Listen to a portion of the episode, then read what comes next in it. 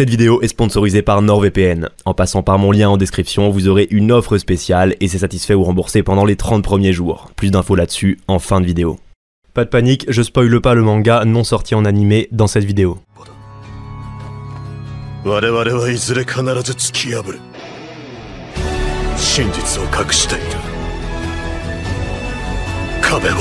Un des points qui m'a le plus plu dans l'animé, c'est la manière dont le bataillon d'exploration a accédé à la vérité. La manière dont ce petit groupe a cassé les codes pour découvrir ce qu'on lui cachait et comprendre son monde. Oui, au-delà de cette quête de liberté dont on parle souvent, pour moi, l'anime est davantage construit autour de cette quête de vérité. La preuve en est, c'est que chaque fin de saison est marquée par une grande découverte. Une découverte qui nous fait chaque fois tourner une page et qui nous approche un peu plus de la vérité finale. Je trouve que c'est vraiment ça qui rythme les trois premières saisons. Et même la dernière, comme on va le voir. Bref, aujourd'hui, on va donc suranalyser l'attaque des titans par le prisme de l'épistémologie, un mot compliqué pour désigner le domaine de la philosophie qui se concentre sur l'étude de la connaissance, des activités scientifiques. L'épistémologie s'intéresse entre autres aux méthodes par lesquelles se crée la connaissance, un aspect qui va particulièrement nous intéresser dans SNK. En effet, en creusant, j'ai pu faire des parallèles entre des événements marquants de l'œuvre et des méthodes établies par certains épistémologistes de notre monde à diverses époques. Enfin, vous allez comprendre, et avec cette analyse philosophique, je pense avoir mis le doigt sur des éléments qui servent la narration d'Isayama et qui sont très surprenants. Aujourd'hui, spéculation.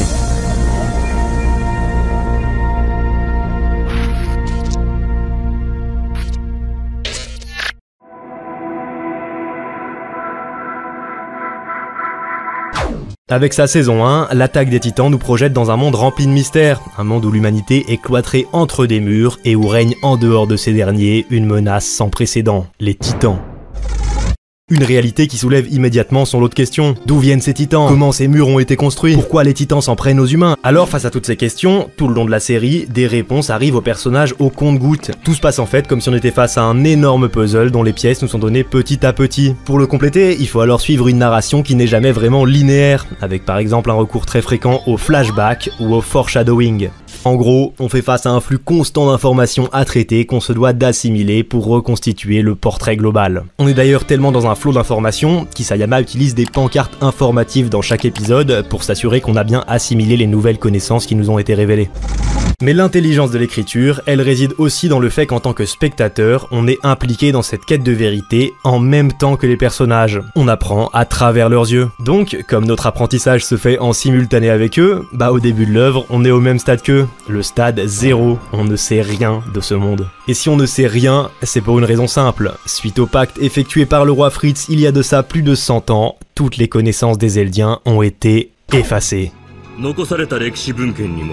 残された歴史文献にも巨人の発生原因は記されておらず不明な点がほとんどである Oui, ce point est parfaitement reflété par l'éducation donnée aux jeunes Zeldiens. Leurs cours n'ont ainsi pas pour finalité de comprendre le monde dans lequel ils évoluent. Non, l'enjeu c'est de leur apprendre à faire avec, à survivre dans ce monde cruel. Donc ce qu'on leur enseigne, c'est avant tout à se défendre contre la menace. ここを狙う Mais même si cet enseignement donné aux habitants de paradis est absolument nécessaire, parce que c'est leur survie qui en dépend, bah certains habitants semblent néanmoins vouloir réfléchir plus loin.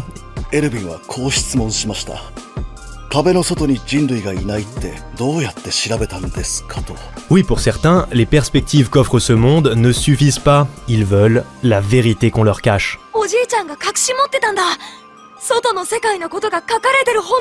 Et la voilà la véritable motivation de leur quête. Plus que vaincre l'ennemi, ils veulent comprendre le vrai monde. Heureusement, tous ces personnages qui semblent avoir cette flamme, cette curiosité, bah ils trouveront aisément leur place sur Paradis, puisque leur tempérament et leurs valeurs sont incarnés à la perfection par le bataillon d'exploration. En effet, là où le rôle d'autres brigades comme la brigade spéciale est de maintenir l'ordre dans la société des murs, de se contenter de ce qu'on sait, bah le bataillon d'exploration, lui, a une toute autre fin, celle d'aller de l'avant et de dénicher les secrets de ce monde. Car c'est seulement cette seconde voie qui leur permettra d'atteindre la vérité. Le bataillon l'a bien compris, pour trouver les vérités cachées dans ce monde, il faudra l'explorer. La preuve en est, c'est que toutes les grandes découvertes viennent d'eux, et qu'on peut aussi faire un parallèle entre les missions d'exploration du bataillon et la compréhension des secrets de ce monde qui progresse, avec un champ de connaissances qui s'accroît en même temps qu'il gagne du terrain et explore la carte de paradis. Un cercle de connaissances qui atteint une certaine apogée à la fin de la saison 3, quand la plupart des mystères qui entouraient leur histoire a été levé, et que symboliquement, ils ont fini par explorer toute pour arriver à sa frontière et ainsi d'atteindre la mer. Voilà pourquoi l'anime est construit comme ça. Au-delà de la quête de liberté, c'est cette quête de vérité qui nous fait avancer.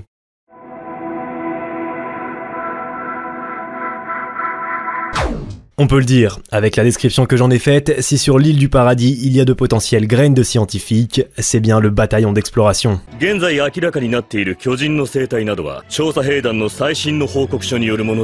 Ici, je pense qu'on a direct l'image d'Ansi et de son obsession pour la compréhension des spécimens. On y est, on se lance dans l'épistémologie en se posant une première question. Comment accroître notre champ de connaissances pour accéder à la vérité? Eh bien, dans notre monde, le moyen ultime pour arriver à cette fin, c'est de faire avancer la science, à savoir d'agrandir le champ des connaissances préexistants en appliquant une certaine méthode scientifique. Sauf que, tu t'en doutes bien, à ce stade de blackout slash connaissance zéro dans l'animé, le bataillon va pas appliquer la méthode scientifique. Mais alors, que vont-ils faire? Pour y répondre, un peu d'histoire. Vous vous en doutez, la méthode scientifique rigoureuse telle qu'on la connaît aujourd'hui n'a pas toujours existé. En revanche, depuis bien longtemps, l'envie de développer une méthode qui assure le progrès constant de la science et de la connaissance, lui, il a toujours existé. En effet, on peut voir les prémices de cette volonté en philosophie des sciences dès l'Antiquité, avec Aristote, qui, au 4 siècle avant Jésus-Christ, présentait déjà sa méthode. Cette dernière reposait alors sur les principes de raisonnement par induction, puis par déduction. Je t'explique. En gros, cette méthode, elle propose en un premier temps de partir des observations qu'on fait du monde pour remonter des informations par induction à la loi universelle. On passe donc du particulier au général en faisant confiance à la capacité de nos sens pour déceler le nécessaire derrière ce qu'on observe, ce qui présuppose ainsi que le cerveau humain a cette faculté. Puis, une fois ces lois établies par induction, on les utilise pour formuler par déduction des prédictions sur des situations futures ou encore non connues. C'est avec des déductions successives qu'on pourrait arriver à une certaine vérité absolue des choses.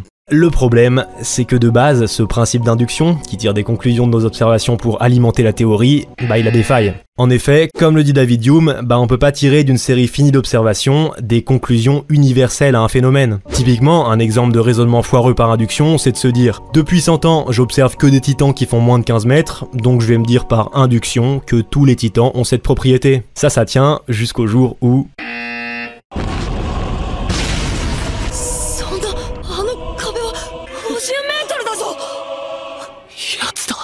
Enfin qu'avec cet exemple, vous captez que si je parle de raisonnement par induction, c'est que ce procédé est beaucoup utilisé au début dans SNK, et qu'il est d'ailleurs très utile dans la narration de l'œuvre, pour avoir des rebondissements, pour nous faire croire un truc sur les titans en le généralisant, jusqu'à rompre brutalement cette croyance avec un contre-exemple.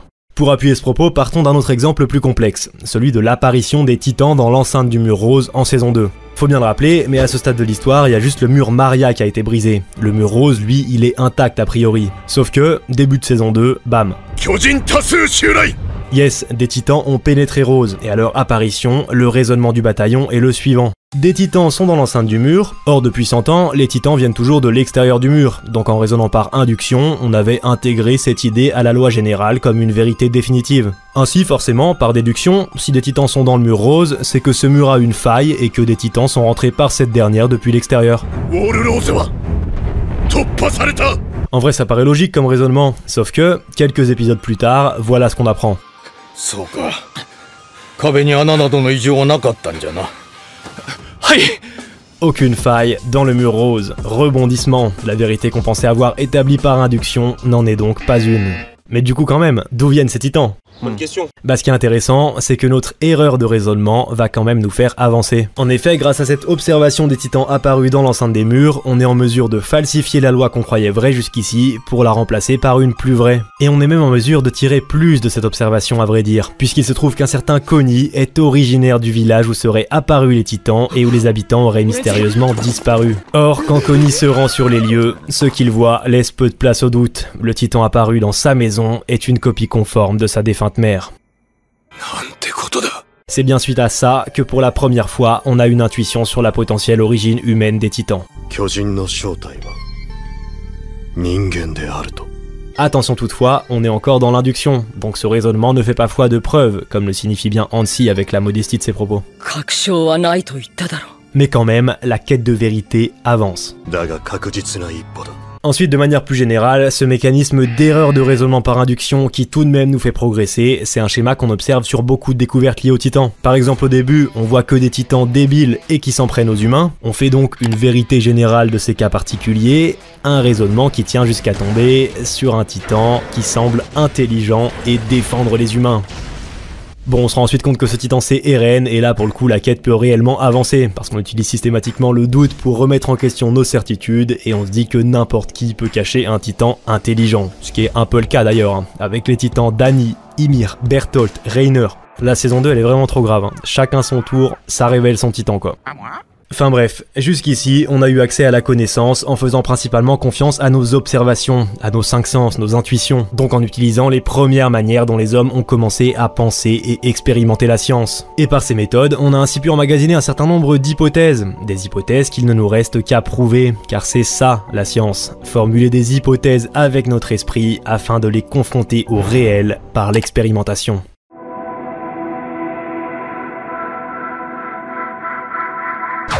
Avant tout, revenons sur cette idée de créer la connaissance en partant d'une hypothèse qu'on considère vraie jusqu'à ce qu'elle soit démontrée fausse. C'est bien ce qui se passe dans l'exemple du mur rose. On avait une hypothèse, on l'a testée jusqu'à y trouver une faille, ce qui a donné naissance à une théorie encore plus forte. Théorie qui pourra alors à son tour être testée pour la renforcer, etc. etc. Donc même si avec cet exemple on est très peu dans des considérations scientifiques, bah cette vision du test de nos hypothèses jusqu'à tomber sur une erreur, elle rappelle la vision du progrès scientifique chez Karl Poppers, un célèbre épistémologiste quasi contemporain à nous. En effet, Poppers voit la connaissance selon ce prisme. Pour lui, cette dernière va toujours de l'avant. L'idée c'est qu'en appliquant la méthode, on va toujours œuvrer à faire grossir nos théories. Sauf que ce qu'il dit, c'est que pour aller de l'avant, il faut que nos nouvelles connaissances soient acquises de manière rigoureuse, donc en ayant recours à la méthode scientifique et en utilisant le critère de falsifiabilité.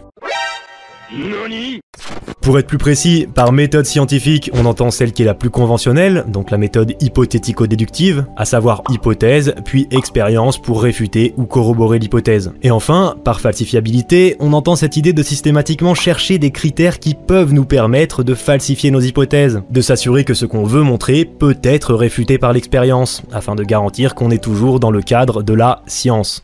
Enfin bref, avec Popper, la science va de l'avant, il n'y a pas de vérité absolue et on cherche toujours à remplacer les choses validées par de nouvelles plus larges afin d'aller plus loin. Et l'idée importante derrière ça, c'est que contrairement aux premiers penseurs de la science qui sous-entendaient que la connaissance reposait beaucoup sur nos intuitions, nos observations, ici non, on limite cette subjectivité de l'individu et on se dit que tout repose sur la méthode qui s'autosuffit à elle-même. On parle alors de connaissance objective.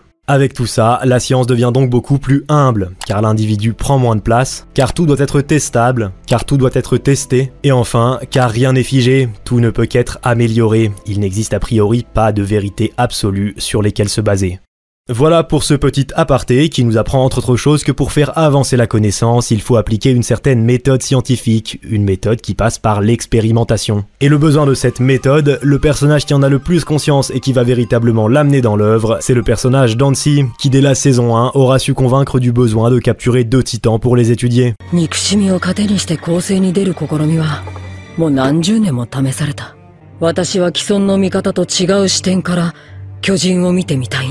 Elle sera alors en mesure de mener des expériences pour mieux comprendre leur métabolisme, notamment au niveau de leur masse, de la chaleur dégagée par leur corps ou encore de l'influence de la lumière sur ces derniers. Coucou cette importance de comprendre ce qui se passe pour avancer, elle est d'ailleurs également bien comprise par Erwin.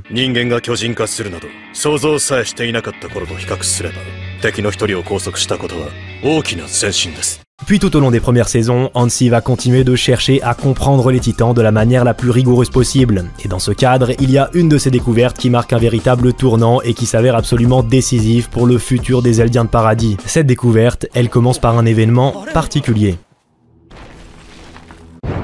Oui, depuis le début, le mur qui protège les habitants de l'extérieur est construit grâce à ce qui les menace, des titans.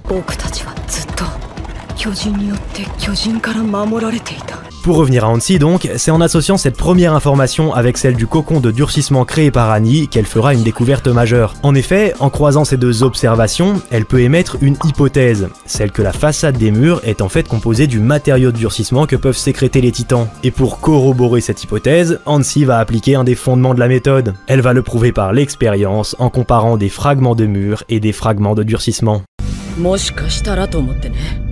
壁の破片と見比べたらその模様の配列や構造までよく似ていたんだ Voilà enfin un vrai respect de la méthode qui nous fait faire un grand pas en avant dans notre quête de vérité. Voyons pourquoi.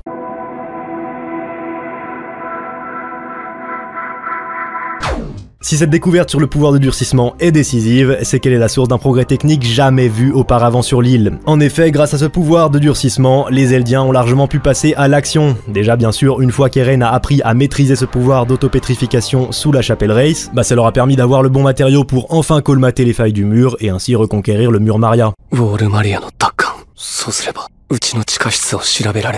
Mais c'est pas tout. Sur ce matériau de durcissement, d'autres études ont été menées et de ces dernières ont découlé des innovations décisives. De 1, les habitants peuvent désormais accéder à un certain confort grâce aux facultés du matériau qui peut être source de lumière, une propriété qui est bien sûr également décisive pour permettre au bataillon d'effectuer des expéditions nocturnes afin de gagner du terrain sur l'île. De 2, il a permis la conception de la guillotine à titan, un dispositif ingénieux qui leur a permis de vaincre définitivement la menace qui pesait sur eux depuis plus de 100 ans. Ou encore de 3, ils ont pu développer la technique des points durcis sur le titan des reines, qui fut évidemment un atout de taille en combat. Voilà pour cette idée de connaissance qui a pu donner naissance à des actions décisives. Une incidence assez logique en soi, puisque connaître les lois de la nature, bah ça va nous permettre de les anticiper et donc d'agir en conséquence. À ce sujet, petite citation d'Auguste Comte, un philosophe français. Science d'où prévoyance, prévoyance d'où action. J'ai l'impression d'être au bac de philo depuis le début de cette vidéo. La disserte fait son chemin. Puis même, au-delà du durcissement, c'est tout aussi vrai pour d'autres inventions qu'on retrouve dans SNK, comme par exemple l'équipement tridimensionnel, une création humaine qui résulte de la compréhension des titans. En effet, une fois leur faiblesse identifiée dans la nuque, les Eldiens de Paradis se sont bougés pour créer une technologie qui répondait à leur besoin d'éliminer la menace, soit un équipement qui leur permettrait d'atteindre facilement la nuque de l'ennemi. D'ailleurs, cette arme, elle évolue au même rythme que les connaissances qu'ils ont de leurs ennemis. Je pense ici aux lances foudroyantes pour faire face aux cuirassés. や りと言ってくれよ技術班は私の要望に応えてくれたんだ Bon, en réalité, c'est assez logique, et de toute façon, cette nécessité d'élargir leurs connaissances, les personnages en sont bien conscients. 僕らがいつも不利なのはいつだって僕らが巨人を知らないからだ Mais alors, si la connaissance est si importante et que c'est ce qui les a fait le plus avancer, pourquoi pendant plus de 100 ans enfermés, ils n'en ont pas fait davantage pour comprendre ce monde Bah pour moi, il y a deux raisons principales à ça. La première, c'est qu'une question de priorité. Ce qu'il faut comprendre, c'est que dans les premières saisons, la recherche de vérité est secondaire. Et c'est normal, l'objectif des habitants du mur, c'est avant tout de survivre, d'éliminer les titans qui les menacent. Comprendre ce monde, ça ne peut venir qu'au second plan. Donc certes, au final, ce qui les a fait triompher, c'est la compréhension au service du progrès technique, comme on l'a vu, mais c'est surtout et avant tout le combat et le sacrifice. 人類も自分たちが何にとらわれているのかを知るには まだ時間と犠牲が必要だった Oui, des sacrifices, et ça implique que vouloir comprendre ce monde à contre-courant, c'est risqué. Y a qu'à voir la réaction des gens quand on leur dit qu'on veut rejoindre le bataillon d'exploration.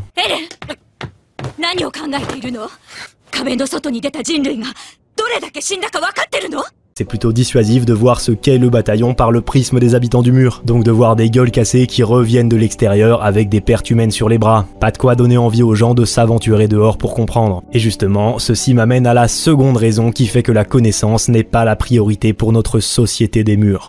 Cette seconde raison, elle est évidemment liée au système monarchique en place. En effet, la famille royale qui a le pouvoir n'a pas d'intérêt à ce que le bataillon recrute plus. Eux, ils sont au centre des murs, protégés par trois remparts à vivre la vie de château. Quel intérêt pour eux de changer ce monde qu'ils contrôlent? Au contraire, ceux qui savent la vérité, donc certains Ackerman et les membres de la famille royale, font tout pour protéger les habitants de cette dernière.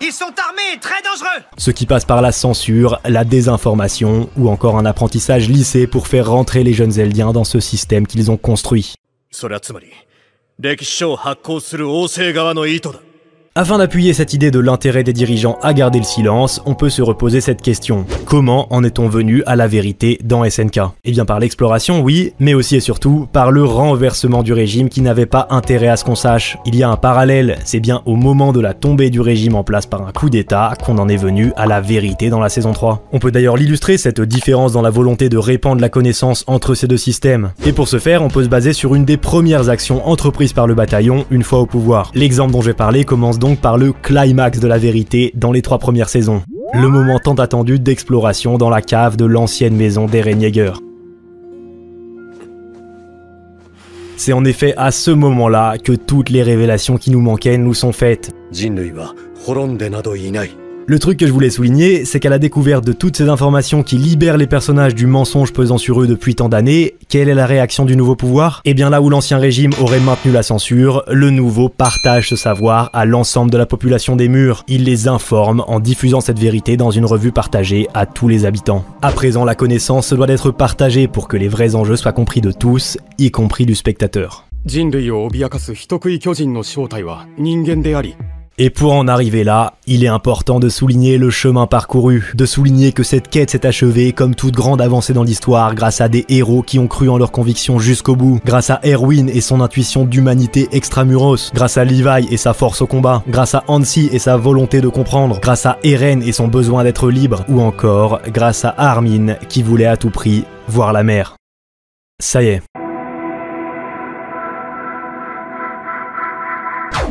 Les livres d'Armin ne mentaient pas, le monde ne se limite pas à paradis, le monde est vaste et rempli de merveilles. Et ça, le bataillon est à présent en mesure de le voir de ses propres yeux. Mais même si ces connaissances acquises avec le temps ont permis à nos personnages de connaître la vérité qu'ils cherchaient, quelle est la valeur de cette vérité? La révélation de l'existence d'un monde hors de l'île du paradis n'est-elle pas plus douloureuse à encaisser que bénéfique pour ses habitants? Si je pose la question, c'est parce que c'est une thèse portée par un philosophe, Sigmund Freud, qui parle des blessures narcissiques de l'homme, à savoir de grandes ruptures, de grandes découvertes dans l'histoire des sciences qui changent tellement toutes nos perceptions qu'elles sont forcément forcément à l'origine de désillusions chez l'être humain. Et justement, la première des trois blessures qu'il décrit, c'est la blessure copernicienne, qui fait bien entendu référence à la découverte de l'héliocentrisme par Copernic. C'est-à-dire qu'avant, la pensée relayée par la société, par l'église, c'est que la Terre était immobile au centre de tout. On avait un modèle géocentrique donc. Puis, Copernic s'est ramené avec l'héliocentrisme et cette idée que la Terre n'était pas au centre de tout, mais que déjà, elle tournait bien sur elle-même autour du Soleil. Un simple changement de perspective qui à l'époque remet en cause totalement notre du monde et qui induit alors, selon Freud, une blessure profonde chez l'homme. Là, tu me vois venir avec mon parallèle entre la révolution copernicienne et la situation sur Paradis au moment de la découverte de leur situation. On pensait être tout puissant, être au centre du monde, les seuls survivants de l'humanité, et on se retrouve à être un simple peuple exilé sur une minuscule île, une île où on a été enfermé contre notre volonté il y a de cela des années. La blessure est terrible, et cette rupture dans leur situation se traduit assez bien au niveau des personnages et de leur évolution entre la saison 3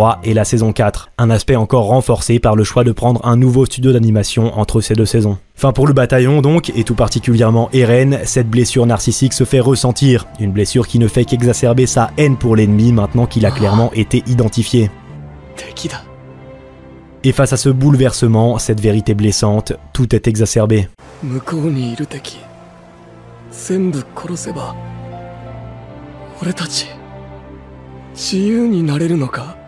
On se rend à présent compte que le combat qu'on menait jusqu'ici n'était rien, que le vrai combat est bien plus grand, et surtout qu'il ne nous oppose pas aux titans, mais bel et bien à nos semblables, les hommes eux-mêmes. Face à ce constat aveuglant, une seule solution, la vengeance et donc la répétition du cycle de la haine.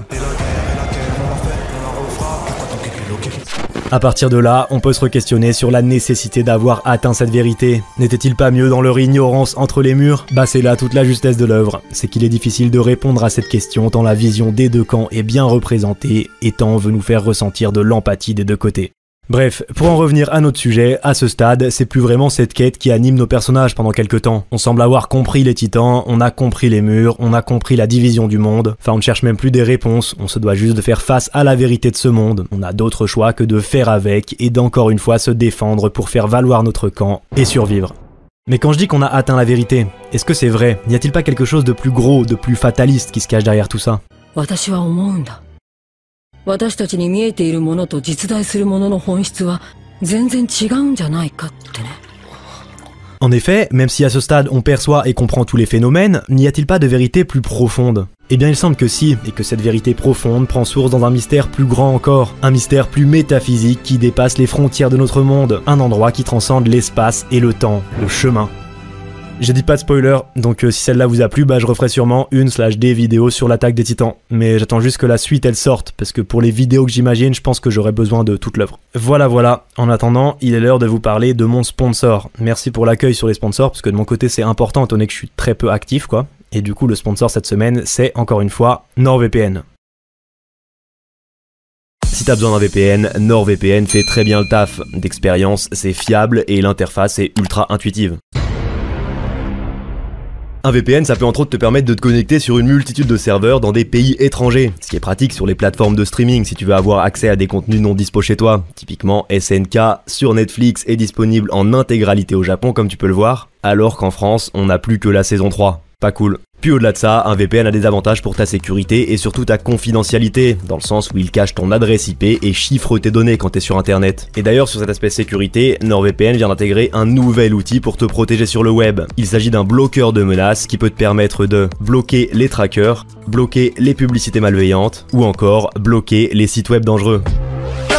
Bref, comme d'hab, je te laisse checker mon lien en description qui te propose une offre de 2 ans avec un bonus à la clé, toujours satisfait ou remboursé pendant les 30 premiers jours. Merci encore à NordVPN de soutenir mon travail. Sur ce, bah passez une excellente matinée, après-midi, soirée, c'était Gotabor, out.